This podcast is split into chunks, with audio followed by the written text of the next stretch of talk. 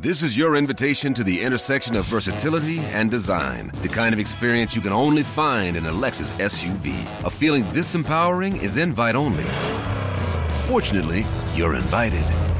Experience the versatility of the complete line of Lexus SUVs and some of the best offers of the year on select models at the Invitation to Lexus sales event, now through April 1st. Experience amazing at your Lexus dealer. Ich bin ja so unglaublich erkältet. Das ist einfach, man kann es mit Worten nicht beschreiben. Ich hatte gerade ein Interview und habe mitten im Interview so angefangen zu husten, dass mein Interviewpartner, glaube ich, ernsthaft Sorgen sich gemacht hat, ob ich das überlebe. Und ich glaube, danach angefangen hat, darüber nachzudenken, ob er es überlebt. Er hat mich auch gefragt, ob ich Corona habe. Soweit ich weiß, nein. Es sind einfach nur Kita-Viren von meiner entzückenden Tochter. Letzte Woche war sie krank. Diese Woche bin ich krank. Immer denkt man ja, man entgeht der Sache noch, aber es passiert dann doch immer wieder dass es einen doch noch heimsucht, ein paar Tage später. Tja, so ist das. Wahrscheinlich geht es euch auch nicht besser. Äh, ich habe jetzt erstmal einen sogenannten Spitzwegerich-Presssaft aus dem Bioladen geholt.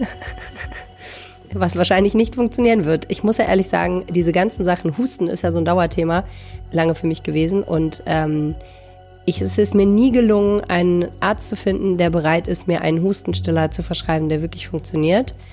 Irgendwann mal hat mir ein guter Bekannter aus seinem Arzneimittelschrank ein uraltes Fläschchen Hustensaft geschenkt. Und zwar in so einen richtigen Klopper, so mit Codein und so. Und das war das Einzige, was mir irgendwie ruhige Nächte beschert hat. Ich war unfassbar dankbar, obwohl ich gewusst habe, das ist nicht ganz unbedingt so ohne. Das Zeug sollte man nicht ohne Not nehmen. Aber es gibt so Momente, wenn du so die dritte Nacht in Folge nicht schlafen konntest, weil du ständig husten musst.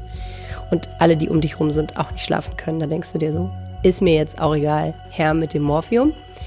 Naja, äh, ich habe das Zeug nicht mehr. Es war damals schon abgelaufen. Ich habe es dann irgendwann entsorgt. Aber ich wünsche es mir gerade extrem zurück. Oder wahlweise einen Arzt, der äh, auf meine Bitten um einen Hustenstiller nicht sagt, ach, Frau Pawlitzki, probieren Sie es doch mal mit Lavendelöl oder Salzwasserinhalation. Da kann ich nur sagen, danke für nichts. Jetzt probiere ich es halt mal mit dem Spitzwegrichsaft. Mal gucken, wie weit ich damit komme. Hausmittel gegen Husten sehr, sehr gerne an mich. Wir reden jetzt aber trotzdem mal über die Dinge, die Düsseldorf diese Woche bewegen. Als da wären Galeria Kaufhof ist bald wahrscheinlich Geschichte auch an der Schadowstraße. Ein wahnsinnig spannender Standort eigentlich. Und die nächste Frage ist natürlich, was kann damit passieren? Alexander Esch, Uens Runa und ich haben uns mal hingesetzt und ein bisschen rumgesponnen und da sind wirklich spannende Ideen bei rausgekommen. Da könnte sich die Stadt eigentlich mal eine Scheibe von abschneiden.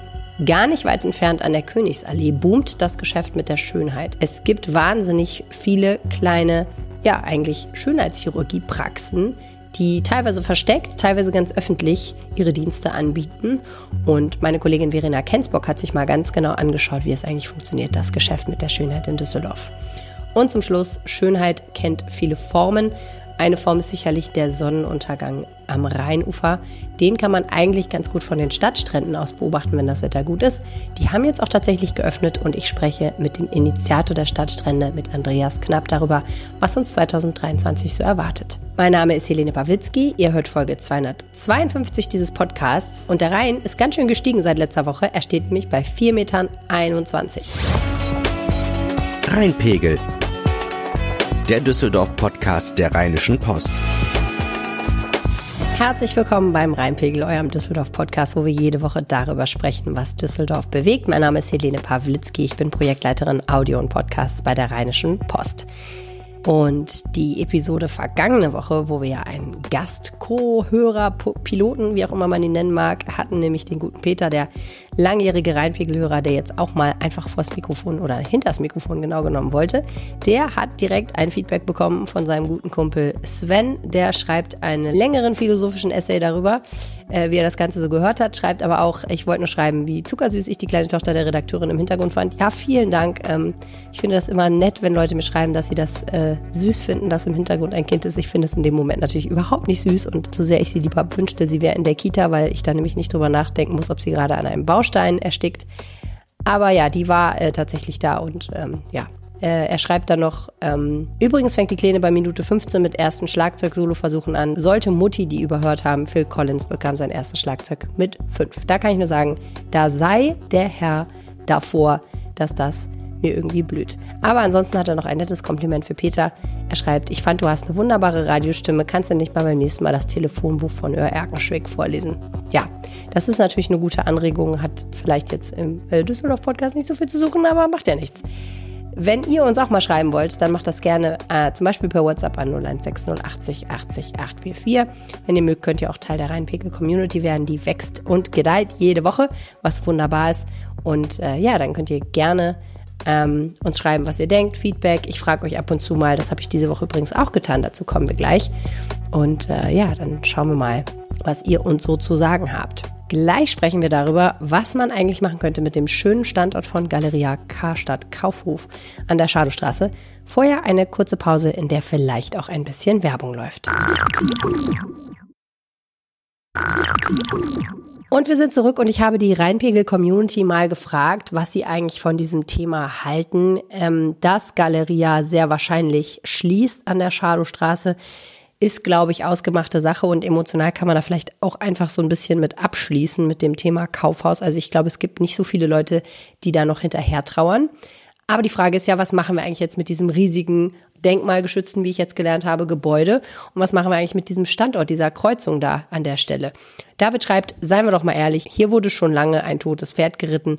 Wenn diese Liegenschaften nun einer wirtschaftlich zukunftsfesteren Nutzung zugeführt wird, wird das langfristig auch für nachhaltigere Arbeitsplätze sorgen.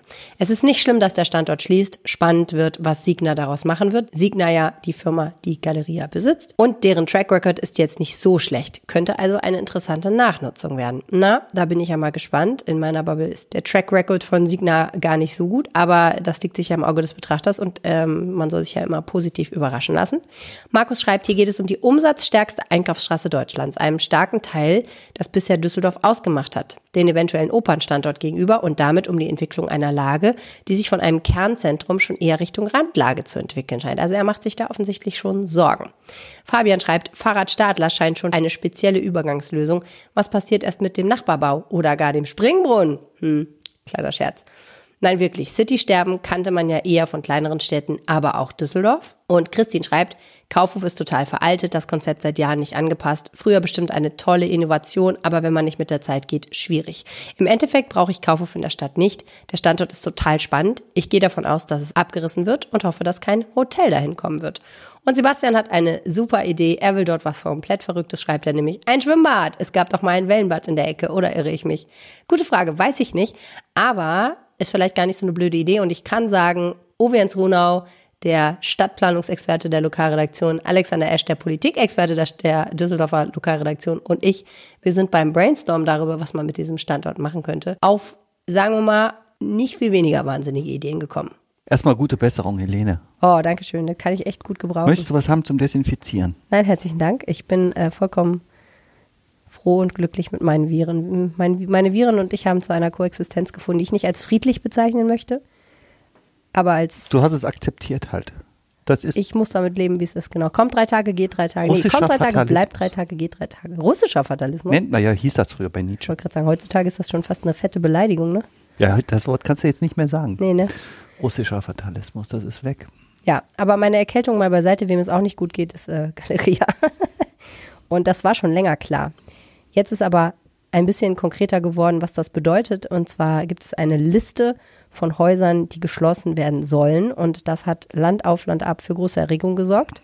Auf dieser Liste steht auch ein Haus in Düsseldorf. Es befindet sich an der Schadowstraße und es ist sehr wahrscheinlich bald Geschichte, wie es aussieht.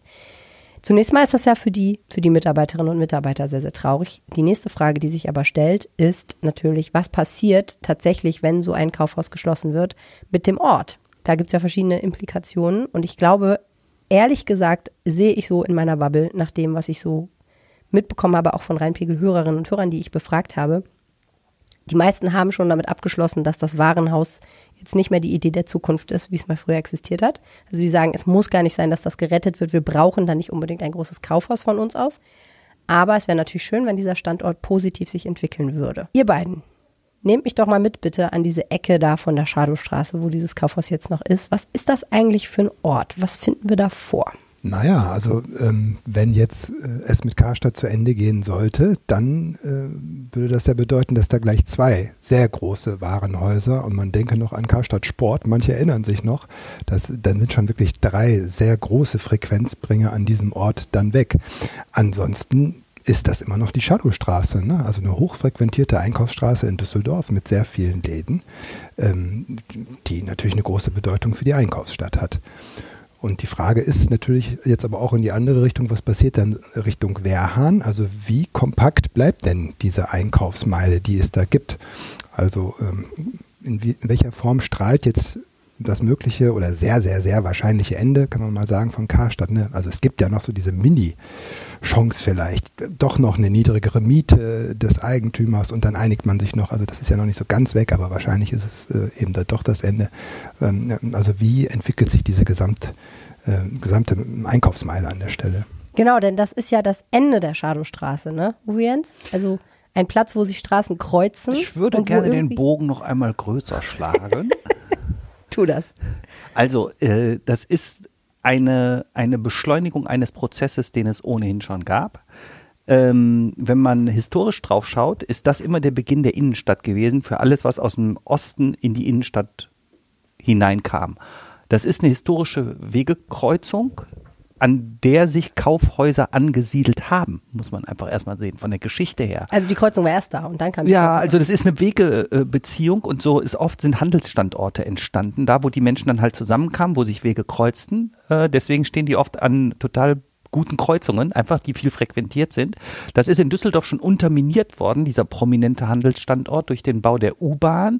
Damals hat es eine große Auseinandersetzung gegeben, wo sollen denn die Ausgänge der Haltestellen sein? Und man hat die beiden Kaufhäuser in der Mitte quasi durchplumpsen lassen. Da hat damals großen Widerstand gegeben des Handels, weil die Ausgänge sind zum einen Richtung Oststraße eher und zum anderen zur Shadowstraße, wo jetzt der Neubau steht. Die Kaufhäuser, die blieben dann da in der Mitte so, zappelten die rum, sage ich jetzt mal von der ÖPNV-Erschließung. Einzig die Strecke, die dann Richtung Unterrad ist es, glaube ich, geht, oder Richtung Prinz-Georg-Straße da, die Straßenbahn, die blieb, aber die große Frequenz Ost-West Achse ÖPNV war weg. So, jetzt kamen die ganzen Handelsprobleme dazu, dass die Handelsform Großkaufhaus sowieso Probleme hatte. Und durch die U-Bahn-Baustelle, muss man sagen, war da zehn Jahre natürlich äußerst schwierig, überhaupt gut Geschäft zu machen.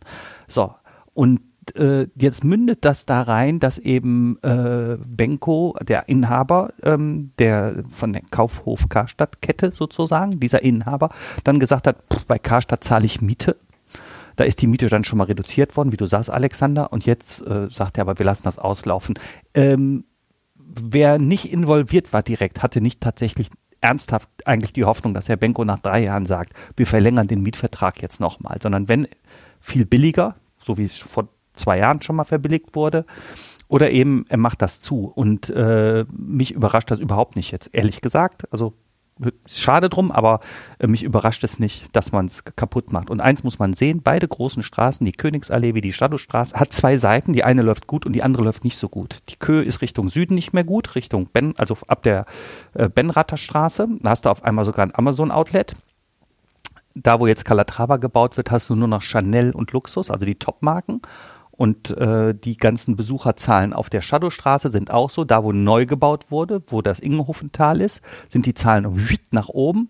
Und natürlich auf der anderen Seite, da wo jetzt die Kaufhäuser sind, sind sie noch nicht so gut. Also vom, vom So. Beginn der Innenstadt zu Death, Ja, Death genau. End, so, So, sozusagen. also das wir haben Gefahr, eine, die jetzt droht. genau, Ne? wir haben eine Konzentration sozusagen des Umsatzes in dem Bereich Köbogen 1 und 2. Also da, wo Cool Blue ist und so, ne? Genau. Genau. Da wird, da sind auch die, äh, die Besucherzahlen wieder so nach oben gegangen, dass nach Jahren die Shadowstraße in dem Bereich die Flingerstraße in der Altstadt bei der Besucherfrequenz jetzt wieder überholt hat. Das war über Jahre nicht so, eben durch die U-Bahn-Baustelle und so. Jetzt, wo dieses äh, große Kaufhaus da oder äh, Geschäftshaus da ist mit den neuen großen Läden drin, hat sich das Interesse der Menschen wieder natürlich darauf gerichtet. Jetzt rennen da alle hin. Was ja dann aber umgekehrt auch wieder eine Chance ist, auch für diesen Standort, ne, von Genau, Karstadt das und- stimmt. und Kaufhof. Und also, aber um es noch, um noch einen oben drauf zu setzen, wir haben natürlich im Handel insgesamt die Entwicklung, dass sowohl, das sagen die Experten mal vertikal als auch horizontal, die Flächen wegfallen. Ne? Ja. Also äh, es gibt einen Schrumpfungsprozess, weil diese großen Flächen nicht Vor allem vertikal werden. natürlich, weiß man. Ne? Ja, genau. Auf der Kö, Genau. Sevens, Graden, vielleicht noch eine Etage oben drauf, Erdgeschoss, aber nicht mehr in Sevens die und dritte die Stilwerke vierte. Ne? äh, baut oben die, die Flächen um von Geschäft zu Büro, die Ja. oberen Etagen. Und äh, aber, aber wir haben insgesamt, muss man sagen, in Düsseldorf natürlich viel mehr Handelsflächen als früher. Mhm. Auch durch so einen Köbogen jetzt. Ne? Da gab es vorher keine Geschäfte, da sind jetzt welche und irgendwo bricht was ab. Und äh, hier auf der Shadowstraße bricht da dieses traditionelle Kaufhaus weg, was früher, das waren die Ankerbetriebe, diese beiden, da hat sie noch C und A daneben. Und das ist das, wo alle hingegangen sind. Die Shadowstraße war sogar mal Nummer eins in Deutschland von der äh. Besucherfrequenz her. Das kann man sich gar nicht mehr vorstellen heute, aber es war so, früher 80er Jahre, 90er Jahre. Und ähm, dann ist das weggebrochen. Aber dann kö- können wir noch mal ganz kurz zurückkommen zu dem Punkt, den du schon aufgeworfen und du, glaube ich, fortgeführt hast. Ähm, wir haben eine Einkaufsstraße, an deren Ende jetzt mindestens ein Ex-Magnet, muss man ja sagen. Heute ist es, glaube ich, gar kein Magnet mehr in dem Sinne. Auf jeden Fall verschwinden wird, was bedeutet, ähm, Leute, die einkaufen wollen, die wissen schon, da kommt ja auch nichts mehr danach. Ne? Also wäre ja tatsächlich die Frage, wenn man will, dass die Leute diese ganze Straße in ihrer ganzen vollen, schönen Länge nutzen, dann müsste man da natürlich mindestens noch einen Punkt hinmachen, wo die Leute hinstreben und wo sie wissen, da, da finde ich vielleicht noch was Gutes. Äh, oder darüber hinaus sogar denken Richtung Wehrhahn und sagen, okay, in Richtung Wehrhahn kommen noch so ein paar Sachen. Das ist jetzt alles so ein bisschen die Handelsseite, also die Frage, wie schaffen wir es, dass die Schadowstraße nicht stirbt. Ehrlich gesagt muss man ja sagen, im Gegensatz zu vielen Innenstädten, deutschen Innenstädten, ist die Schadowstraße nicht so sehr in Gefahr, dass sie in nächster Zeit vollkommen verödet. Nein, es Ähm, ist eine glaub ich, 1A-Lage ne? nach wie ja, vor. Eben. Die Lehrstunde ist der letzten zwei, drei Jahre für alle Stadtentwickler. Wir haben uns eigentlich in den letzten Jahrzehnten zu sehr auf den Handel konzentriert. Wir haben das alles erlaubt, auch den Investoren, weil eben der Handel die größten, die höchsten Mieten brachte. Das ist natürlich auch in Top-Standorten noch so, aber die Innenstädte äh, werden von der Struktur her auch dann stärker, wenn sie eine größere Mischnutzung eigentlich anbieten. Und das ist auch eigentlich das Rezept für diese großen Kaufhausstandorte, dass man sagt, macht da keine Monostruktur rein, also nur Handel beispielsweise, such nicht nach dem nächsten Kaufhaus, sondern mach eine Mischnutzung da rein. Jetzt also, wird's ja richtig sexy. Ne? Jetzt können wir ja wirklich mal anfangen zu spinnen. Was könnte man denn da alles machen an der Stelle? Also mal abgesehen davon, dass ja ein Opernhaus geplant ist, was ja zu, ich wahrscheinlich nicht hundertprozentige Wahrscheinlichkeit, aber es ist ja immer noch im Schwange, dass es vielleicht an diesen Standort kommt. ja, Ja, ja, eher 5 unwahrscheinlich, Prozent ne? theoretisch. Ja, glaub, genau. Der ganze Wird- wird Zug äh, rollt in Richtung Heinrich-Heine-Allee. Aber vielleicht ja jetzt nicht mehr. Wäre es denkbar, dass das da auch mal ein Umdenken gibt, wenn man jetzt sagt, okay, Galeria ist da weg, wir müssen da irgendwas hinmachen, dass vielleicht die Politik dann doch denkt, na gut, ist zwar schön Heinrich-Heine-Allee, aber Nee, die Oper soll dahin, wo die Oper am besten funktioniert. Das glaube ich auch, ja. Soll jetzt kein, Fre Okay. kein Frequenzbringer für, den, äh, für eine Straße irgendwie sein. Ne? Na gut, aber dann, wenn du das Opernhaus, wie es ja geplant ist, schon öffnest für andere Nutzung oder als Aufenthaltsort, als dritten Ort etablierst, dann wäre es ja wieder genauso ein Ort, wo man sagt, es macht Sinn, dahin zu gehen, weil es da Für die Shadowstraße wäre das die größte Idee, da die Oper hinzutun. Die Menschen von der Shadowstraße, also die da Eigentum haben, die da Händler sind, würden sofort Unterschriften sammeln gehen ähm, oder hoffen darauf. Das ist natürlich ganz klar. Für beide Standorte wäre das toll. aber ist nicht wahrscheinlich. Äh, Im es Moment. zeichnet sich einfach so ab. Ich sag mal, äh, klar, dass der Oberbürgermeister gesagt hat, er wünscht sich das da, aber wir haben es ja auch in unseren Leserbriefen gehabt und so weiter. Man merkt, dass in der Bürgerschaft eigentlich das so ist, dass die alle sagen, boah, das wäre toll da wieder, da ist die Heinrich-Heine-Allee, ich kann da aus der U-Bahn aussteigen, äh, drumherum auch. Kö Nord, also der Eingang wäre ja auch auf der Hofgartenseite. Äh, das finden viele toll. Also ich, man wird es jetzt mal sehen, was für ein Vorschlag kommt, aber meine Wette ist, also wir können gerne ja mal eine Wette abschließen, wo es um was geht. Also mehr als ein Essen bei Dauser auf dem Karlsplatz. Nein, also äh, die Wahrscheinlichkeit ist sehr hoch. Okay. Dass die Oper dahin kommt und dann muss man eben gucken, äh, was macht man auf dieser Shadowstraße, die ja von der Gestaltung her äh, sowas von unschön geworden ist. Ähm, ein, ein, ein, ein breiter Kanal, wo man Menschen durchpressen kann und keine Aufenthaltsqualität hat. Ähm, mag die und ich finde auch den Platz da schön. Ich finde auch den Brunnen da schön, wie ich schon mehrfach im Podcast gesagt habe. Das ist ein toller Spielplatz für Kinder.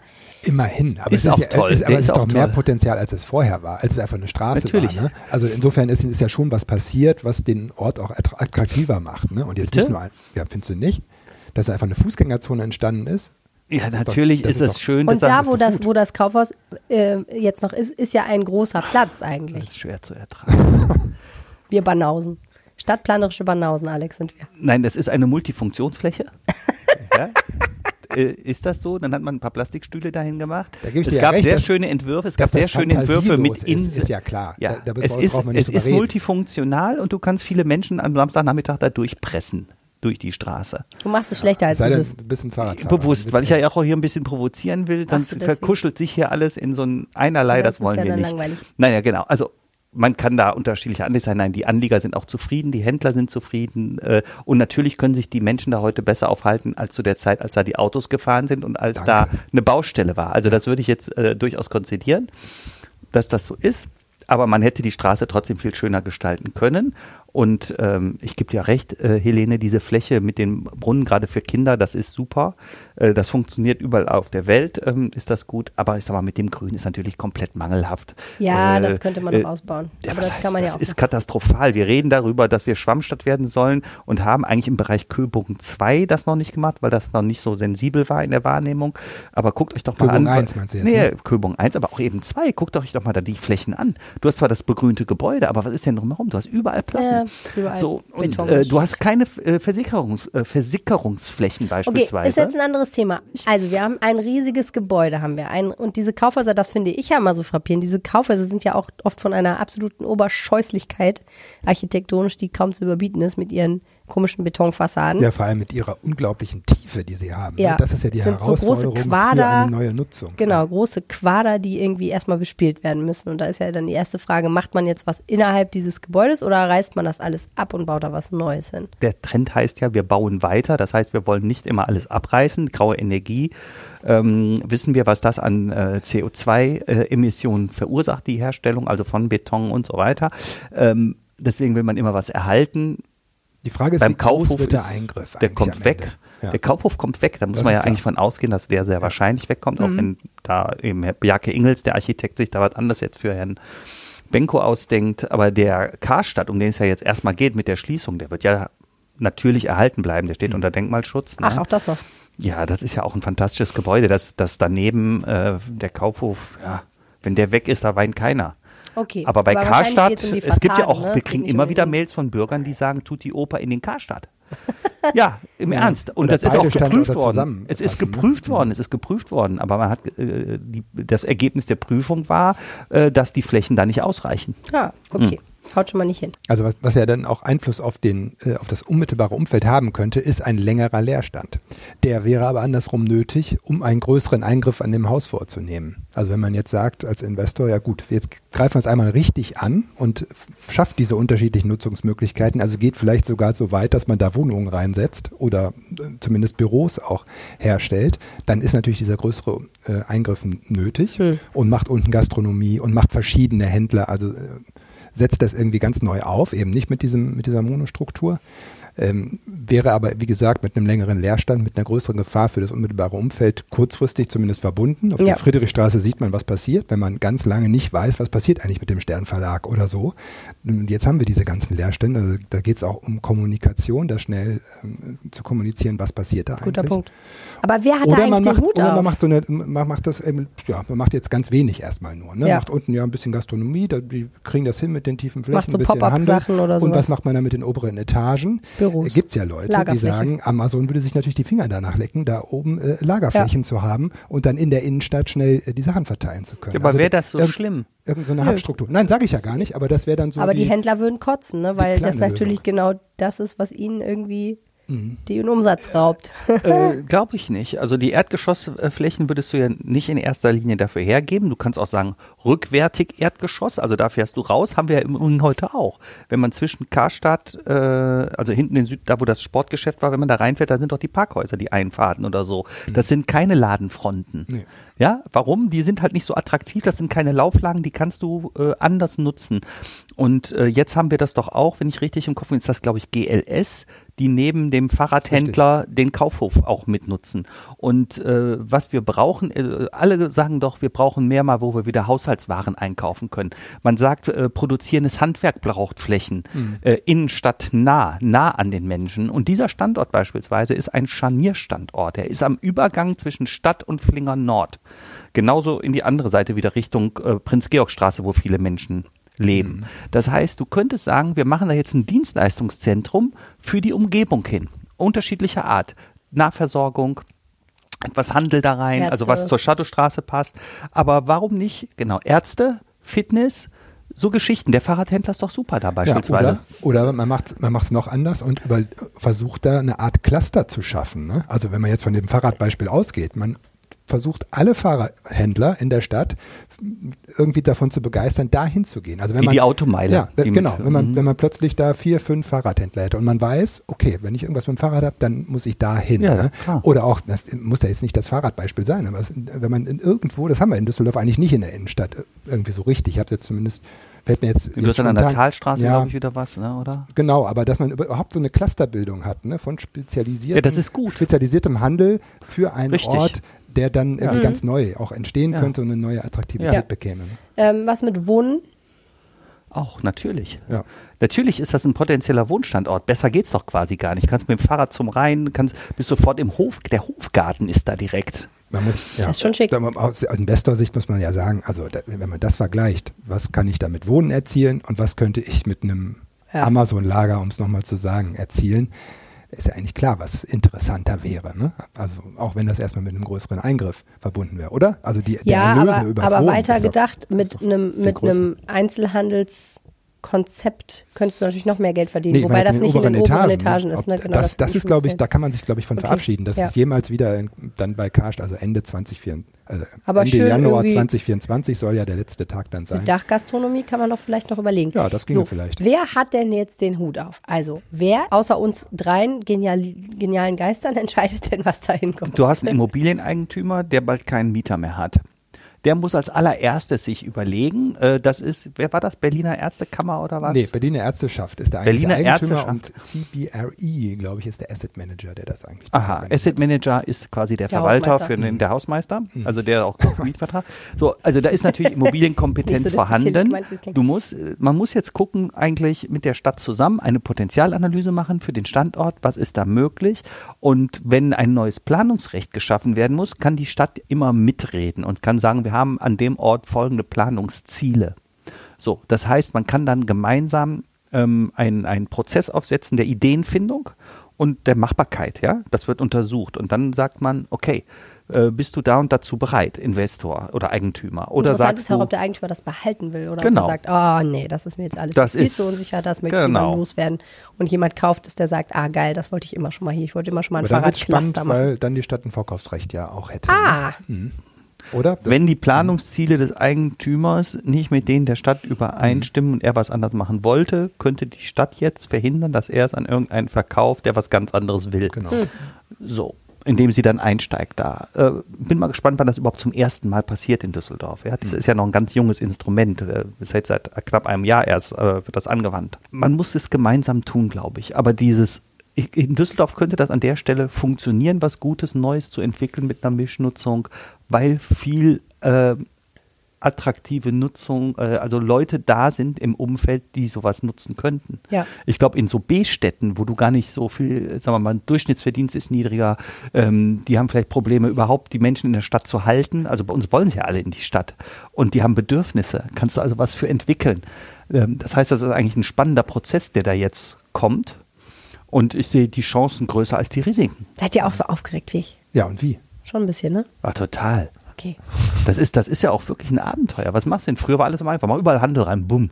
Und eigentlich so pff, stinkend langweilig. Alles nur noch Handel. Jetzt Was anderes noch zu machen, ist doch gut. In diesem Sinne.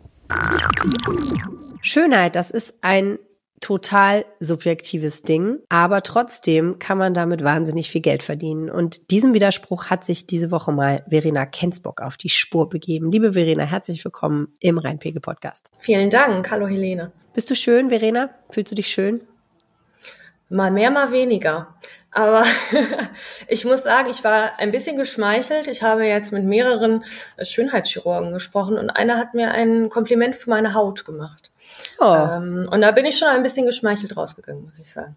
ja, das ist nicht schlecht, wenn man von Ja. so jemandem was kriegt, weil man ja auch sofort denkt, der, der einem gegenüber sitzt, ist Profi darin zu beurteilen, ob man eigentlich der Norm entsprechend aussieht. Und es gibt diese eine Szene dieser Fernsehserie Nip Tuck. Ich weiß nicht, ob du die kennst, wo äh, einer dieser Chirurgen einer Frau aufmalt, wo sie überall verbessert werden müsste, damit sie wirklich perfekt aussieht. Und daran muss ich immer denken, wenn ich mit jemandem zu tun habe, der in diesem Business arbeitet. Und es ist ein riesiges Business in Düsseldorf. Düsseldorf ist ein bisschen auch bekannt dafür, dass hier ähm, ja alles, was mit kosmetischer Chirurgie zu tun hat, und ähm, das ist ja ein weites Feld, seine Heimat hat und man eigentlich an jeder Ecke mehr oder weniger sowas findet. Und so ist es auch tatsächlich, ne? So ist es. Insbesondere rund um die Königsallee natürlich. Ähm, die Straße der Schönen und Reichen. Wenn man da mal mit offenen Augen lang geht und mal so äh, in die Hauseingänge zwischen den Luxusläden guckt, da verstecken sich unheimlich viele Kliniken, ähm, Praxen. Ähm, es gibt Anbieter, die Haartransplantationen machen, die Aufspritzungen machen, die ähm, die komplette plastische Chirurgie bedienen. Ähm, und es gibt eben auch immer mehr Anbieter, die sehr in das ähm, so ein bisschen aus diesen aus diesen Hintertürchen heraus ähm, weiter in das Bewusstsein und auch in die Sichtbarkeit rücken und ähm, in den Einzelhandel tatsächlich. Zum Beispiel? Ähm, das war so ein bisschen die, genau das, der Punkt, den ich mir angeguckt habe. Ich habe ähm, die Ärzte besucht, die die Pau-Klinik gegründet haben. Die haben mehrere Standorte in Deutschland, unter anderem einen auf der Köhe und die ähm, sitzen immer in den Douglas Stores. Die haben da einen Behandlungsraum im Obergeschoss und zwischen den Parfümfläschchen ähm, kann man sich dann dort zum Beispiel Botox oder Hyaluron spritzen lassen. Eigentlich verrückt, ne, dass das so alltäglich geworden ist. Total verrückt. Ähm, die Gründe dafür sind auch total vielfältig, wie ähm, ich das so wahrgenommen habe. Also insgesamt ist einfach die Zahl der Schönheitseingriffe, also nicht nur Operationen, sondern eben auch diese minimalinvasiven Sachen, ist extrem gestiegen.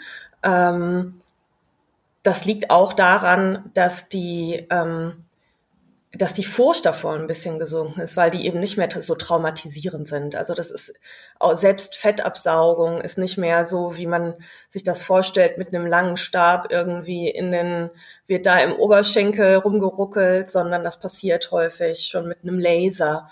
Das ist alles ein bisschen ähm, weniger ähm, furchteinflößend, was sie da machen. Und auch so ein Facelift zum Beispiel kann man mittlerweile mit Unterspritzung machen und da muss nicht sofort geschnitten werden. Und ich glaube, das ist ein großer Punkt, warum ähm, sich immer mehr Menschen dafür entscheiden, ähm, das zu machen, weil die Hemmschwelle einfach nicht so groß ist. Äh, und zum anderen gibt es einfach einen riesigen Trend zum ähm, Thema so Self-Care und Selbstoptimierung und hm. man muss im Videocall toll aussehen und ähm, sieht sich ständig selbst in der Kamera. Das stimmt. Ähm, Leute fotografieren sich ständig selbst, ähm, filmen sich. Aber mir ist auch noch was Drittes überall. aufgefallen. Ja. Und zwar, es ist total hochfähig geworden, ein gemachtes Gesicht zu haben. Ganz oft, finde ich, sieht man inzwischen Gesichter, bei denen man sieht, das, was dran gemacht wurde. Mich hat das ganz lange tierisch irritiert. Ich habe das gar nicht einordnen können. Aber ich finde, man sieht sehr oft einfach super stupsige Nasen, sehr, sehr aufgeworfene Lippen, bei denen man tatsächlich sieht, okay, das ist wahrscheinlich nicht natürlich. Es gibt vielleicht Leute, die so aussehen in Wirklichkeit, aber in dieser Häufung kann das eigentlich nicht sein. Und ich glaube, rumzulaufen mit, mit einem Gesicht, dem man ansieht, dass da jemand Hand angelegt hat, das war früher eher verpönt. Heute ist das vielleicht sogar ein Statussymbol. Das glaube ich auch. Ähm, und ich glaube aber ehrlich gesagt, dass, der, dass die Zahl der Menschen, denen du es eben überhaupt nicht ansiehst, noch viel, viel größer ist. Und das ist tatsächlich auch was, was ich so aus dieser Beschäftigung mit dem Thema mitgenommen habe, dass es wirklich unglaublich viele gibt und dass es für viele tatsächlich auch das Ziel ist, dass man es eben nicht sieht und dass sie hören wollen, du siehst aber aus, als kämst du gerade aus dem Urlaub und du siehst aber frisch aus und ähm, dass die Leute aber nicht so richtig den, den Finger drauflegen können, was eigentlich anders ist. Ähm, aber dass es eben so ein kleiner, so etwas frischer wirkt. Und ich glaube, das ist tatsächlich, kommt noch viel häufiger vor als die, bei denen man es sieht, die so wirklich überspritzt sind wie die. Das kann wohl sein. Das ist vielleicht auch einfach ein bisschen eine Frage, welcher Bevölkerungsgruppe, welcher Szene man angehört. Aber nochmal zurück zu dieser Douglas-Geschichte. Wie stelle ich mir das vor? Also ich laufe mit meinen Falten in eine Douglas-Filiale rein, verschwinde hinter einem, hinter einer Stellwand oder in einem Zimmer und dann komme ich ohne Falten wieder raus. Ist das dann jetzt besonders versteckt, diese Art der kosmetischen Chirurgie? Oder ist das besonders offen? Sowohl als auch, würde ich sagen, tatsächlich. Also es ist ähm, vor allem niedrigschwellig. Also es ist, es braucht keinen langen Angang. Du musst dich nicht ins Auto setzen und an den Stadtrand fahren und in einem Wartezimmer sitzen und ähm, brauchst nicht lange auf diesen Termin zu warten, sondern es gibt da durchaus sogar die Möglichkeit, sich ähm, unverbindlich natürlich beraten zu lassen und sich auch sofort behandeln zu lassen. Ähm, auch ohne Termin. Ähm, sehr viele Patientinnen und Patienten kommen aber wohl mit Termin, weil das dann auch oft Folgetermine sind. Gerade so Hyaluron muss man ja regelmäßig machen, ähm, damit das Ergebnis auch hält. Ähm, und ähm, es ist, das Ganze passiert aber in einem abgeschlossenen Raum, ähm, in den man nicht reinsehen kann. Das passiert schon außerhalb der Augen von den anderen Kundinnen und Kunden, die da so rumlaufen. Also die, diese Privatsphäre ist da schon gewährt, aber ich ähm, habe den Eindruck, und das war so das, was mir die Ärzte auch bestätigt haben, dass das nochmal eine andere Klientel anspricht. Die haben das so schön genannt, so diejenigen, die am am Zaun sitzen und das Geschehen so ein bisschen von außen betrachten und immer überlegen, soll ich das mal machen oder soll ich es nicht machen? Aber dadurch, dass es eben so vor der Haustür ist und man beim Shoppen mal da dran vorbeikommt, springen sie vielleicht irgendwann über den Zaun und machen es dann tatsächlich. Und diese Art des Geschäftsmodells ist lukrativ? Definitiv. Ähm, also äh, zwei Ärzte, die eine ähm, große Praxis an der an der Schadowstraße eröffnen, ähm, sagten mir relativ frei raus, ähm, dass man äh, locker das Doppelte von dem verdienen könnte, was ein Oberarzt ähm, in einer Klinik verdient. Ähm, das ist ein Riesengeschäft. Also das darf man natürlich nicht vergessen. Ähm, das ähm, ist für die Ärzte lohnt sich das absolut. Und ähm, das ist auch so ein großer Punkt, ähm, über den, der so für Diskussion auch unter den Ärzten sorgt und auch ähm, so innerhalb der Ärztekammer zum Beispiel, ist, dass ähm, der Schönheitschirurg, was ja ganz oft benutzt wird als Begriff, ist gar kein geschützter Begriff. Es darf sich jeder Arzt Schönheitschirurg nennen und auch ähm, Eingriffe durchführen. Also ein Hals-Nasen-Ohrenarzt dürfte Brüste vergrößern oder ein Radiologe dürfte eine Nase verkleinern. Und ähm, ob die jetzt tatsächlich immer ähm, sich dann genau mit diesem Bereich gut auskennen, ähm, das kann sein, es muss aber eben nicht sein. Und ganz die Ärztekammer plädiert zum Beispiel dafür, dann zu Fachärzten zu gehen, entweder ähm, zu einem Facharzt für plastische und ästhetische Chirurgie, das sind sechs Jahre Weiterbildung, also es ist schon ähm, nicht ohne ähm, oder zum Beispiel zu einem Facharzt, der sich wirklich einem bestimmten Bereich gewidmet hat. Also zum Beispiel Hals-, Nasen- und Ohrenarzt, wenn der an der Nase unterwegs ist, ist das ja nochmal was anderes. Ich finde, als Normalsterblicher fasst man das Thema ja trotzdem noch ein bisschen mit spitzen Fingern an, weil dahinter ja auch ein moralisches Problem steht, nämlich die Frage, ist es eigentlich okay, mit der Unzufriedenheit von Menschen mit ihrem eigenen Äußeren, die sich an einem Schönheitsideal orientieren, über das man ja streiten kann, ob es so seine Berechtigung hat, mit diesem, mit dieser Unzufriedenheit der Leute Geld zu verdienen. Denn letztendlich, du hast es vorhin gesagt, man fühlt sich mal weniger und mal mehr schön. Es ist ja eigentlich ein psychologisches Problem ganz häufig. Also natürlich gibt es Menschen, die tatsächlich eine sehr, sehr große Nase haben und vielleicht immer schon darunter gelitten haben und ähm, es, denen es wirklich viel besser geht, wenn sie eine kleinere Nase hätten oder Frauen, die sehr, sehr große Brüste haben und wirklich körperliche Probleme haben dadurch und sich sehr viel wohler fühlen würden, wenn sie kleinere Brüste hätten, die mehr zu ihren Proportionen passen, weil dann auch die Rückenschmerzen weg sind und so weiter. Aber ganz, ganz viele dieser Anwendungen haben ja was damit zu tun, dass man jünger aussehen will, als man eigentlich ist.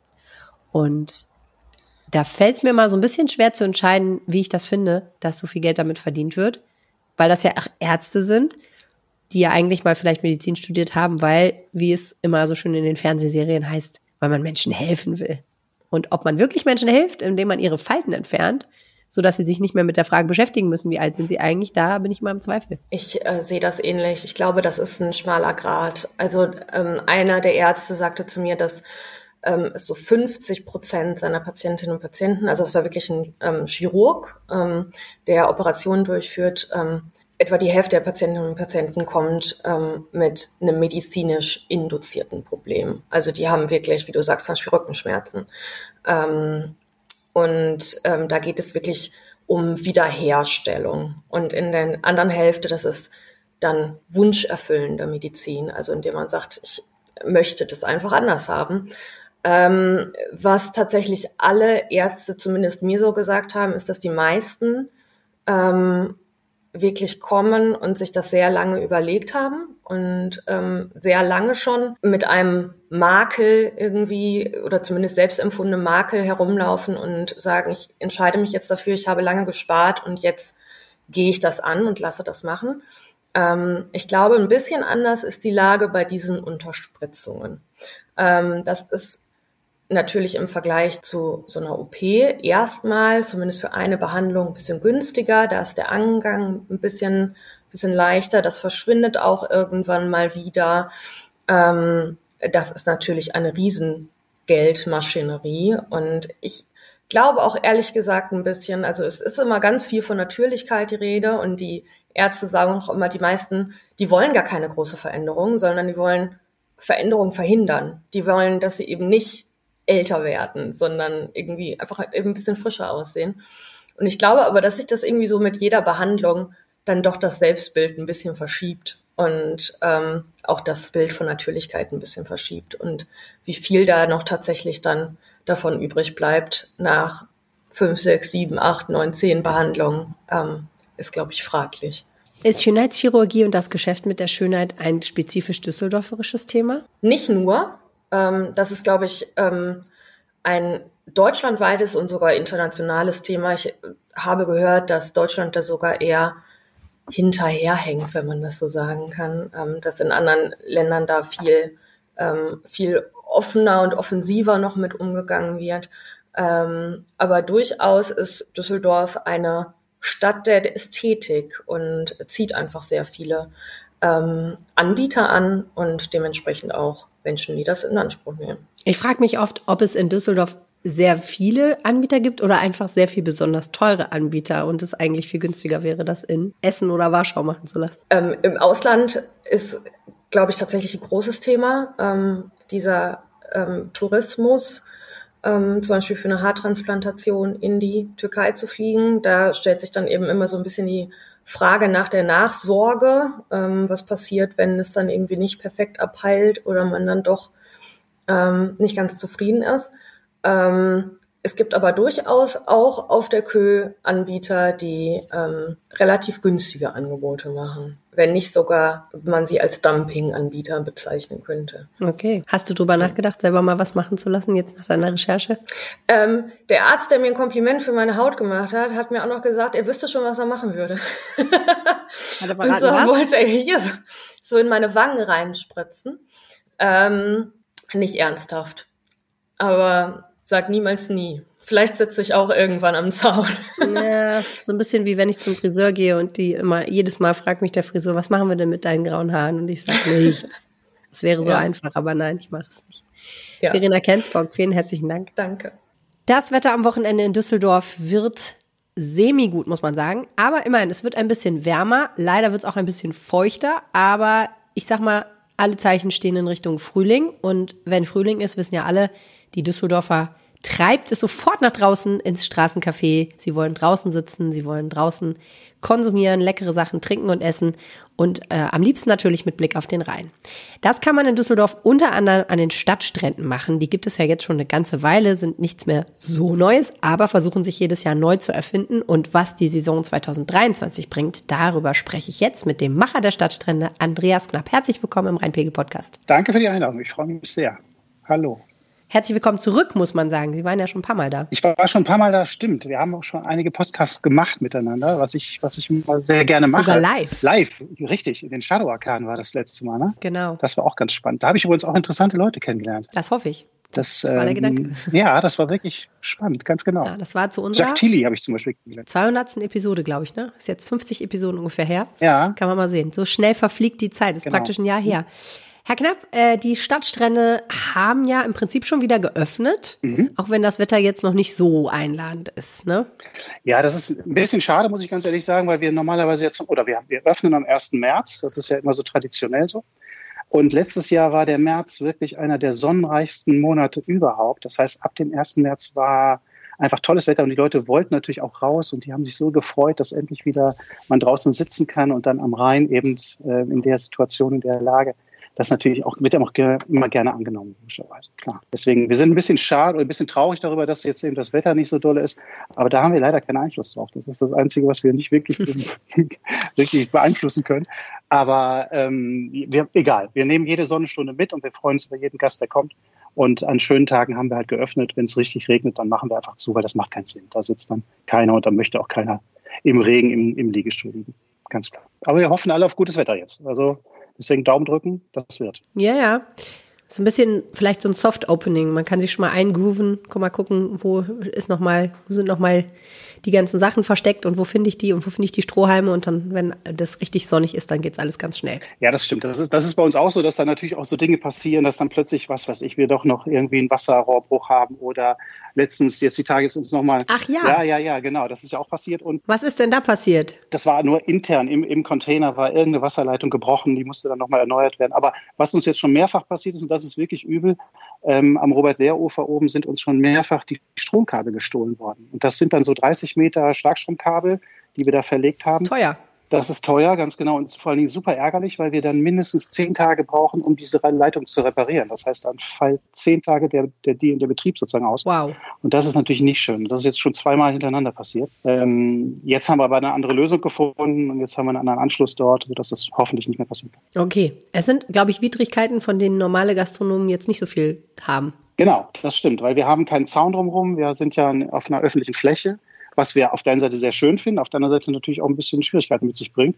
Deswegen ja auch die, ähm, die Container, warum, deswegen haben wir unter anderem auch die Container gewählt. Nicht nur, weil wir die schnell abbauen müssen, sondern einfach, weil die auch sicher sein müssen. Wir haben ja, wie gesagt, keinen Security oder keinen, ja, niemand, der da aufpasst, sondern die stehen einfach im öffentlichen Raum und müssen dementsprechend sicher sein. Die dürfen, da darf nicht eingebrochen werden. Die dürfen aber auch nicht brennbar sein und so weiter und so weiter. Und wie gesagt, müssen ganz schnell abbaubar sein, falls das Hochwasser kommt. Das war ja die erste Prämisse. Deswegen kamen wir auf die, Hoch, auf die Container und haben gesagt, okay, was kann man schnell wieder abbauen und wegtransportieren? Deswegen so viele Möglichkeiten gibt es eigentlich. Die Stadtstrände, nur dass wir jetzt total barrierefrei sind, muss man vielleicht einfach einmal nochmal sagen. Es sind ja, glaube ich, drei Standorte, Mhm. wo eben jeweils Container stehen in diesem schmucken, äh, was ist das eigentlich für ein schönes Blau? Das ist, Blau-grün? ja, das ist eigentlich ein Spitz. Kuckucksei. Ja, das ist so ein, so ein Blau. helles Blau, was wir ausgewählt haben. Das ist ein, ein Le Corbusier-Blau. Stadtstrandblau. Ja, Stadtstrandblau. Das ist eigentlich so ein Bauhausblau. Ah, nee, Corbusier. Ja. Ich meine, wir sind ja in Düsseldorf, ne? Genau. Das, drunter machen wir es nicht. Mhm. Und äh, dort gibt es eben eine schöne Bestuhlung. Es gibt äh, was zu trinken, manchmal auch was zu essen. Und man kann dort was zu trinken kaufen, man kann aber auch was zu trinken mitbringen. Genau, genau. Das ist das Konzept, dass wir einfach sagen, wir wollen offen sein. Das ist eine öffentliche Fläche. Da kann im Prinzip jeder auch was mitbringen, sich dazwischensetzen, sich eine Decke mitbringen. Das ist ja, wie gesagt, eine offene Wiese. Und das ist auch die Idee des Stadtstandes, dass wir einfach sehr offen für alle Menschen sind. Und egal, ob man sich da was leisten möchte bei uns oder leisten kann, es ist völlig egal. Jeder ist willkommen und jeder kann sich da hinsetzen und das Ganze genießen. Das ist eine wunderschöne Situation mit dem Sonnenuntergang dort. Ich finde die Orte gerade im Sommer abends äh, magisch, egal an welchem Stadtstand man sich befindet. Also das ganze Rheinufer ist natürlich toll. Ähm, ich finde es halt nur schade, dass wir an großen Stellen unseres Rheinufers einfach Parkplätze haben, die da, finde ich, nicht hingehören, weil die Autos gehören irgendwo anders hin, aber sicherlich nicht an die schönste Stelle in Düsseldorf. Aber das ist ein anderes Thema. Ja, ein anderes Thema und natürlich auch ein bisschen immer noch ein politischer Schmerzpunkt, ne? weil ja die Frage, was machen wir eigentlich mit der Rheinuferpromenade, weiterhin ein bisschen ein ungelöstes Thema ist, wo keiner, glaube ich, so richtig ran will, weil allen klar ist, es ist erst super umkämpft und zweitens wird es sehr, sehr, sehr teuer, wenn man was damit macht. Genau. Ja. Äh, da hatte ja die ähm, FDP-OB-Kandidatin Marie-Agnes Strack-Zimmermann große Pläne, aber die ist es ja nun mal nicht geworden und mit ihr sind dann auch diese großen Pläne nicht äh, in Angriff genommen worden. Es hat ja auch im Winter an den Stadtstränden Programm gegeben. Das fand ich, ist glaube ich ein Novum gewesen dieses Jahr, oder? Ja, das haben wir zum ersten Mal ausprobiert, einen Winterstrand zu machen, und zwar am Tonhallenufer. Ähm, das ist ja der Kunst- und Kulturstandort von uns. Ähm, man muss aber wirklich dazu sagen, ja, wenn es kalt und nass und nieselig ist, dann ist natürlich die Situation eine andere. Ähm, wir arbeiten gerade daran, dass wir eine Überdachung an dem Standort bekommen. Also wir planen das gerade und werden das jetzt wahrscheinlich auch in den nächsten ein, zwei Monaten montieren, sodass wir so ein bisschen wetterunabhängiger sind. Das heißt, wenn da auch Konzerte stattfinden, was wir ja ganz viel haben an dem Standort, dann ist es toll, weil wir organisieren das alles und das sind ja kostenlose Konzerte für alle Menschen, die da vorbeilaufen. Ähm, aber man organisiert das alles, man hat die Musiker dann bestellt, die freuen sich alle und äh, spielen auch dort gerne an diesem Standort. Und dann muss man das irgendwie eine Stunde vorher absagen, weil es regnet. Und dann natürlich die Leute auch flüchten. Und das wollen wir halt in Zukunft anders machen. Deswegen werden wir eine Überdachung für die Bühne machen und einen Teil des, des Zuschauerbereiches, sodass die Leute eben auch bei, naja, jetzt nicht bei Sturm, aber zumindest bei leichtem Regen und so weiter auch trotzdem ihre Konzerte genießen können. Das ist die Idee. Wie finanziert man denn sowas eigentlich gegen? Ja, das ist schwierig, muss ich sagen. Also wir investieren sowas natürlich. Ähm, was wir machen bei den Musikern ist halt einfach, dass wir einen Hut rumgehen lassen am Ende, so dass die ihre Gage dann auch bekommen. Die kriegen auch von uns eine Garantiegage, damit die auch nicht irgendwie leer ausgehen. Und wir hoffen das natürlich über die Getränke dann irgendwie einzuspielen. Das ist jetzt nicht wirklich eine super wirtschaftliche Geschichte. Uns ging es einfach in erster Linie auch darum, natürlich musste ich das rechnen und wir müssen ja unsere ganzen Leute auch bezahlen. Wir schaffen da ja auch eine Menge Arbeitsplätze. Also wir haben im letzten Jahr alleine 140 Servicekräfte am Stadtstrand gehabt. Ähm, aber uns geht es jetzt nicht so darum, dass wir da den letzten Cent rauspressen und da irgendwie viel Geld dran verdienen. Wir waren einfach der Meinung, wir brauchen in Düsseldorf solche Orte. Und Düsseldorf kann auch cool sein und kann auch anders und kann auch mit Containern irgendwie umgehen und so. Das war so der, der Wunsch. Und natürlich trifft das nicht jeden Geschmack und das ist manchmal ein bisschen schwierig. Aber ich glaube, mittlerweile haben das einfach ganz, ganz viele Menschen gemerkt, was wir da wollen. Und äh, das zeigt ja auch der Erfolg, den wir haben. Wir haben im letzten Jahr, glaube ich, 250.000 Gäste gehabt. Das ist schon verrückt. Also das, ähm, zeigt uns ja, dass wir auf der richtigen Schiene sind und dass, naja, zumindest viele Menschen das sehr gerne mögen, was wir da machen. Wir haben auch letztes Jahr über 250 Konzerte gehabt, Live-Konzerte und Live-Musiker. Wir haben ähm, alles Mögliche an Veranstaltungen gehabt, auch für Kinder ganz viel. Wir haben auch dieses Jahr ganz viel geplant.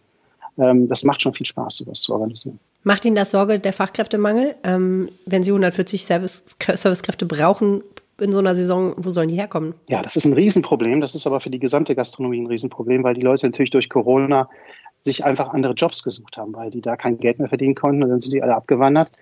Verständlicherweise, aber es ist halt ähm, klar für uns ein Riesenproblem, diese Menschen zu finden. Aber wir gucken dann jetzt nicht unbedingt auf Fachleute, sondern wir bilden dann die Leute auch selber aus. Und wir versuchen die zu motivieren, indem wir sagen, ihr seid ein Teil des Teams, kommt zu uns. Also wir suchen auch nach wie vor noch Leute, wenn noch jemand Interesse hat, kann er sich gerne bei uns bewerben.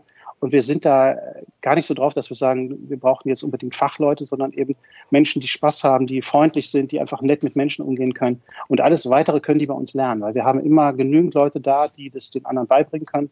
Und das macht das Ganze dann zu einem netten Team. Die arbeiten eben miteinander pro Standort eben.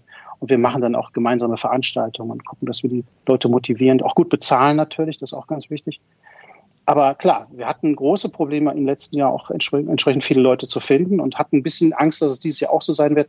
Aber wir sind jetzt im Moment ganz gut aufgestellt. Also wie gesagt, wir ne, immer noch gerne, wenn jemand Interesse hat, wir suchen nach wie vor Mitarbeiter, weil wir haben jetzt, glaube ich, 30 Leute eingestellt für die, für die erste Zeit. Aber wir brauchen natürlich noch viel, viel mehr. Deswegen gerne, gerne. Ja, was erwartet uns denn als Besucherinnen und Besucher, wenn der Sommer dann kommt an den Stadtstränden dieses Jahr? Oh, also erstmal haben wir ähm, ein tolles neues Bier. Das ist, das ist ganz besonders. Wir machen ja den Strandhasen selber für den Stadtstrand. Also das ist ja ein eigenes Rezept für uns. Und das wird ja von Freunden von uns gebraut. In ein, nicht, die brauen das nicht selber, die haben es entwickelt, äh, haben das Rezept entwickelt und haben das dann eben bei einer großen Brauerei für uns brauen lassen. Also letztes Jahr gab es ja ähm, zwei Strandhasen, ein, ein American Pale Ale und äh, ein, ähm, ein, ein, ähm, ein, äh, was war denn das? Ein, ein Leitbier, ein, ein, ähm, ein helles. helles. Ja, okay. ja, genau. Und dieses Jahr haben wir eben ähm, ein Witbier, das ist so was Belgisches, ganz, ganz interessant und süffig. Und wir haben was ganz Neues, wir haben ein, ein, den Ehrenretter. Der Ehrenretter ist im Grunde ein Bier, was aus Brotresten gemacht wird. Das heißt, wir nehmen dieses Brot vom Bäcker Schüren, Biobrot und äh, das wird getrocknet und daraus wird sozusagen der Ehrenretter gebraut. Also wir verwenden vorhandenes Brot, was nicht verkauft wurde, wieder und machen da wieder ein Lebensmittel draus. Und das ist natürlich eine ganz, ganz schöne Idee. Also ich, ich freue mich auch sehr über diese Kooperation, die Strandhase da mit mhm. den Schüren gemacht hat. Und wir verkaufen sozusagen was Gutes, sparen dadurch natürlich auch Energie und CO2 ein und so weiter, indem wir einfach was Okay, das gibt's zu trinken. Ja, genau. Was gibt's zu essen? zu essen, ja, das ist, das ist ein Thema für sich. Aber wir haben wieder ganz tolle Food Trucks dieses Jahr, unterschiedliche. Wir wollen auch ein bisschen mehr wechseln, das ist uns auch ganz wichtig. Dass wir eben jetzt nicht das ganze Jahr über die gleichen Sachen haben, sondern wir verhandeln da gerade mit diversen Foodtruck-Betreibern. Auch da suchen wir noch gerne Foodtruck-Betreiber, die Lust hätten, am Stadtstrand ihre Waren zu verkaufen oder ihr Essen zu verkaufen, wenn es gut ist, wenn es gesund ist, ne, wenn es bio ist. Also Sachen, da achten wir sehr drauf. Wir haben einen tollen neuen Eiswagen am, am Turnhallenufer, einen Eisverkäufer dieses Jahr. Vanilla Sky wird das sein. Das, ich glaube, die haben 24 Sorten, also auch eine ganz schöne Sache. Und die Qualität ist wirklich toll. Das Eis ist super lecker. Wir haben das alles durchgetestet hier. Ähm, und so werden wir einfach, ja, das macht natürlich auch mal Spaß, klar. Ähm, aber so werden wir ganz, ganz viele verschiedene Sachen zu essen dort haben. Ja. Und äh, Veranstaltungen gibt es natürlich wieder ganz viel. Also am, am Mannesmann-Ufer und am Robert-Der-Ufer sind wir ja eher so die chilligen Strände, das sind ja so die ruhigen Geschichten. Und am Tonhallenufer haben wir ganz, ganz viel an Veranstaltungen geplant. Wie gesagt, letztes Jahr waren es über 250, dieses Jahr werden es wahrscheinlich noch mehr werden. Und wir haben wirklich alles. Also wir, ich habe ein paar Sachen mir extra notiert. Wir haben für Ostern beispielsweise auch immer was für Kinder dabei. Wir machen immer Ostereier malen oder auch Bilder malen, solche Geschichten. Wir haben ähm, mehrere Konzerte, wir haben Soul Sunday, wir haben Sängerinnen aus London, aus USA dabei. Ähm, es gibt Latin Dance Party immer regelmäßig bei uns, also je nachdem, an welchem Tag das ist. Wir haben im Mai mit der, mit der Jazz Rally kooperieren wir da, da werden also einige Bands bei uns auch im Stadtstrand auftreten. Ähm, wir haben ja verschiedene Geschichten. Am Japantag beispielsweise ist natürlich wieder die Hölle los. Ähm, und wir haben die deutsche Meisterschaft im Einradfahren, die unterstützen wir zum Beispiel. Wir haben World Oceans Day, das ist ein Wasserkonzert, was wir machen. Christopher Street Day unterstützen wir natürlich. Wir haben ähm, ja ganz, ganz viele Konzerte. Wir haben immer wieder auch die, die, die verschiedene DJs, die bei uns auflegen. Also ich glaube, jeden Tag ist da was anderes. Wir haben am ähm, Tonhallenufer ja auch regelmäßig dieses Tanzen für alle. alle. Ich weiß nicht, ob Sie das mhm. kennen. Aber das ist wirklich schön. Das ist mittwochs immer abends, um, ich glaube ab 18 Uhr. Und da kommt dann so ein Tanzlehrer hin und dann fordert er die Leute auf zum Mittanzen. Und das ist wirklich verrückt, weil da stehen alle Leute auf und fangen an zu tanzen. Dann macht man so Line-Dance-Geschichten und so gemeinschaftliche Tänze, was wirklich klasse ist. Ja, und ein bisschen einzigartig auch einfach, ne? Ja, ganz genau. Das ist ja das, was wir wollten. Wir wollten eben diese Kultur in den öffentlichen Raum bringen und dann eben für alle Leute, ja, die Leute auch animieren und sagen, kommt, macht mit, äh, hört euch das mal an oder tanzt einfach mit oder seid ein Teil des Ganzen, was ich super finde. Und wir hatten im letzten Jahr beispielsweise auch die komische Oper am Rhein am Stadtstrand, wo ich auch erst dachte, das funktioniert gar nicht. Und dann war das Konzert an dem Abend und ich war selber da, habe es mir angeschaut natürlich. Und das war wirklich, also das war Gänsehaut. Das war wirklich mhm. ganz toll, was die da gemacht haben. Die haben einen Film gezeigt und dazu live gesungen. Und das war unglaublich. Und ich finde, auch sowas kann man eben den Menschen mal ein bisschen näher bringen, auch mal die, die Oper mhm. ähm, einem Publikum zeigen, die normalerweise sowas nicht unbedingt besuchen würden. Und das auch noch im öffentlichen Raum. Das ist natürlich auch ganz schön. Sehr, sehr spannend. Es klingt so ein bisschen so, als ob Sie selber auch den Stadtstrand als Gast frequentieren häufig. Das mache ich auch häufig, ganz ehrlich, ja. Das ist für mich ähm, auch ja, ein magischer Ort einfach. Ich finde das total schön, wenn man eben so entspannt irgendwo sitzen kann und den Sonnenuntergang genießen kann. Und das mache ich auch sehr viel mit Freunden und äh, Bekannten und treffe mich auch mit vielen Leuten, mit denen ich auch geschäftliche Gespräche führe, dann eben am Stadtstrand, weil das einfach sehr hm. spannend ist und man da locker sitzen kann. Habe mich auch schon mit einigen Politikern da getroffen, um einfach dann Dinge durchzusprechen, was auch ganz, oder Stadtverwalter oder was auch immer. Das ist immer ganz, ja, ganz Kann man direkt am lebenden Objekt zeigen. Genau. Vielleicht noch nicht dieses Wochenende den Sonnenuntergang genießen, aber nächstes Wochenende könnte das Wetter ja schon viel besser sein. Vielen herzlichen Dank, Andreas Knapp. Sehr gerne. Das war der Rheinpegel für diese Woche und ich habe jetzt noch das Wetter vom Wetterstruxi für euch. Wir wollen uns diese Woche mal zwei Fragen stellen. Die erste Frage ist, wie wird denn das Wetter am Wochenende? Natürlich, klar, dafür ist das Wochenendwetter da. Und die andere Frage ist, wie sieht's denn eigentlich mit Nachtfrost aus? Haben wir doch irgendwas zu erwarten? Da komme ich im Anschluss drauf. Wir kümmern uns jetzt erstmal um das Wochenendwetter und damit grüße ich euch auch ganz herzlich dazu. Der Freitag bringt uns so um die Vormittagszeit etwas mehr Sonne. Es wird über den Tag verteilt immer mal wieder mehr sonnige Momente geben. Dann sind die Wolken wieder ein bisschen kompakter. Am Abend kann es ein etwas größeres Regenrisiko geben, wenn es regnet, aber auch nur ganz leicht und relativ kurz. Die Temperaturen liegen bei maximal 16 Grad.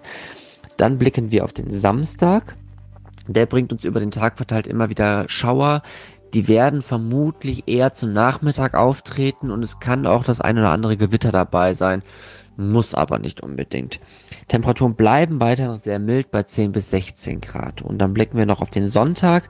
Auch der hat ebenfalls Schauer im Gepäck. Hier werden die Schauer vermutlich über den Tag eher ein bisschen verteilter stattfinden und die Temperaturen gehen ein bisschen zurück auf 8 bis 12 Grad, gehen aber nicht gänzlich zurück, denn in der neuen Woche steigen sie bereits schon wieder an.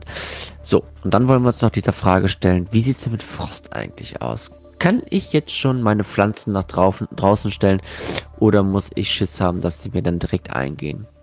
Eine gute Maßgabe oder so eine gute Zeit ist eigentlich immer die Umstellung auf die Sommerzeit. Die haben wir nächste Woche Sonntag. Und wenn die Sommerzeit dann begonnen hat, dann ist es eigentlich immer so, dass die Sonne dann, äh, dass sie, dass die Nächte nicht unbedingt mehr Frost beinhalten können. Wenn man auf Archivdaten guckt, so Wetterextreme guckt, dann wird man sehen, dass auch bis Mitte April definitiv noch Frostnächte möglich sind. Deswegen muss man da mal so ein bisschen vorsichtig sein. Aber das, was im Moment die Karten zumindest anzeigen, sieht so aus, als könnte man so langsam relativ beruhigt die Pflanzen nach draußen stellen. Alles unter Vorbehalt, aber das sind zumindest die aktuellen Stände. In diesem Sinne, euch ein schönes Wochenende und wir hören uns dann nächste Woche wieder zum Wochenendwinter. Also bis dann, ciao, ciao. Das Wetter vom Düsseldorfer Hobby-Meteorologen Jens Strux. Wenn ihr mehr wissen wollt, schaut vorbei auf seiner Seite jensstrux.blog. Das war der Rheinpegel und ich freue mich sehr, dass ihr zugehört habt meiner heiseren Stimme und teilweise auch meinem Gehuste. Vielen, vielen Dank für eure Aufmerksamkeit. Wenn ihr uns was sagen wollt, tut das jederzeit gerne an rheinpegel.rheinische-post.de. Wie gesagt, per WhatsApp an 016080 80 844. Und ansonsten findet ihr mich auch auf allen gängigen sozialen Netzwerken. Ich freue mich von euch zu hören. Ich freue mich, wenn ihr nächste Woche wieder dabei seid und sagt Tschüss, bis dann. Mehr im Netz alle Nachrichten aus der Landeshauptstadt findet ihr auf rp-online.de/düsseldorf.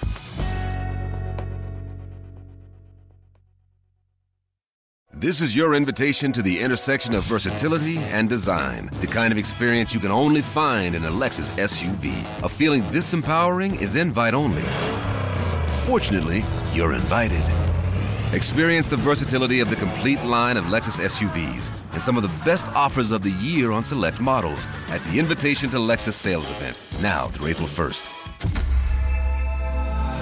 Experience amazing at your Lexus dealer.